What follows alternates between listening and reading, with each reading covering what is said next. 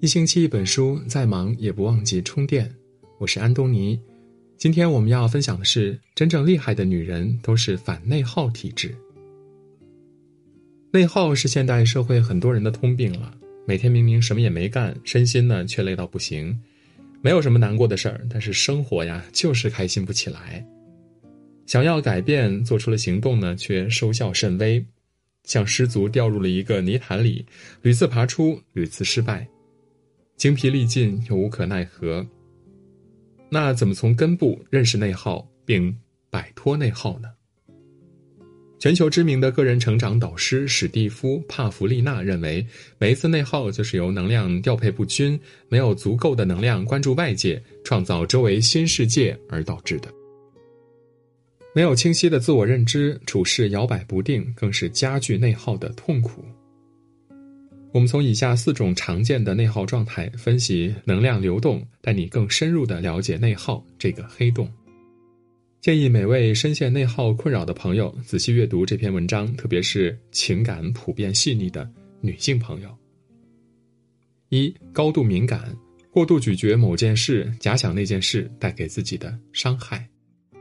只有精神稳固的人，才不会活得像一只浮萍。只有内在能量稳定的人，才不会高度敏感。你是不是反应过度了？怎么老像小孩一样这么情绪化呀？具备敏感人格特质的人呢，常被这样恶意的评价，也常被这些言语伤害着。他们不是性格缺陷，而只是过度敏感的人更关注环境的变化。身体内的能量极易随别人的来往而流动。提起演员王林，或许有人不认识哈。如果说《情深深雨蒙蒙》中性格强势的雪姨，大家心中呢都有印象。别看她在剧中伶牙俐齿，现实中的她呢却是一个敏感多疑的女性。比如她在情感生活中，她前后两段的婚姻都是以分离结尾的。单身很长一段时间后呢，因为某个节目，王林认识了一位对她满眼爱意的男人。有几个瞬间，王林确实心动了。但就在往下推动进程时，他喊了暂停键，因为他是一个高敏感的人，他对幸福和痛苦的体验呢超乎寻常人。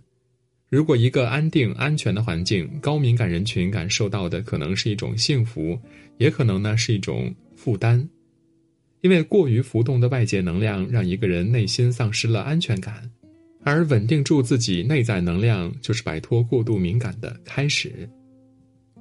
内心有自己的归属，有自己生活之所以存在意义的核心，无惧外界风云变幻，只要是内心足够笃定，就能守得住内在的那份能量。活成一棵牢固的树，向下扎根，向上生长；活成一根柔韧的藤，沉着冷静，温柔有力量。二、过度情绪化，由点到面，坏情绪极易蔓延。一个人处在内耗状态时，情绪很容易起伏，且坏情绪不容易被消化。在平时看来微不足道的小事儿，这个时候呢，就像一个点着的火药线，一旦触发，迅速蔓延，无法控制。看到一位网友说出自己的故事，他有一个亲戚从小就喜欢用自己的无知打击他的内向性格，说这种性格长大后呢，会一无是处，做起事儿来会处处碰壁。而网友的父母呢，同样也是内向性格的人，他们非常赞同这位亲戚的言辞。在这种环境的包围下呢，网友慢慢的陷入一种深深的羞愧感，心底一直有一个声音在说：“身为内向性格的你，活着就是一个错误。”后来甚至习惯拿自己的缺点和身边人的优点进行比较，机会面前不敢争取，不敢在人群中大声说话，活成一个小透明。遇事呢也没有自己的判断标准，其实这就是把自己的能量习惯性的交给了外人。此时不妨聚焦情绪，直接面对，给自己一点安静的时间，真正的从内心给自己多一些肯定。三常常胆怯，害怕惹怒别人，害怕开始行动。每个人都是一个能量体。有的人用自身的能量向外拓宽边界，变得越来越强；而易胆怯的人呢，是用自身的能量压制自己更大的潜力，根本不敢行动。内心真正的想法也很难表达出来。丽娜大学毕业后呢，屡次跳槽，三年内换了四家公司，因为她总是很难处理好职场中的人际关系。